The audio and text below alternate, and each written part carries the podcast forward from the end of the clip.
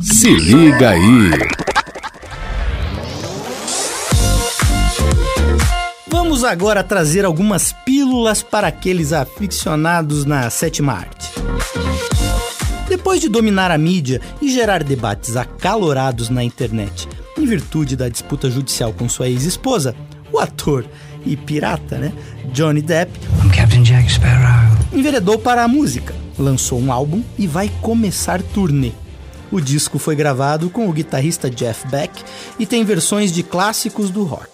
Ou seja, finalmente vai trocar o júri pela plateia.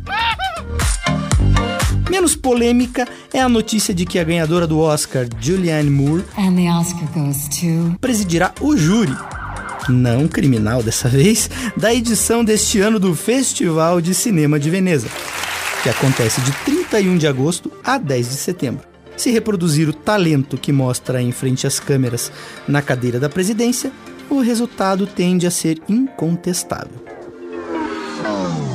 Ou não, né? Afinal, é cinema. E para fechar, vamos falar de pódio, pois a cinebiografia Elvis estreou na terceira colocação dos cinemas brasileiros. O filme reconta a vida do rei do rock do ponto de vista de seu empresário, que é interpretado por Tom Hanks.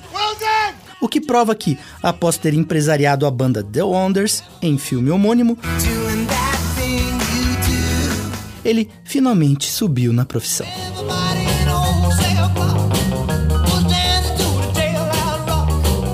Eu sou Beto Pacheco e você pode ouvir muito mais nos podcasts da Educativa. A qualquer momento eu volto com mais novidades de arte e cultura.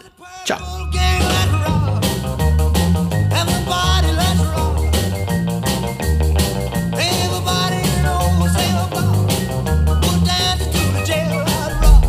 Se liga aí.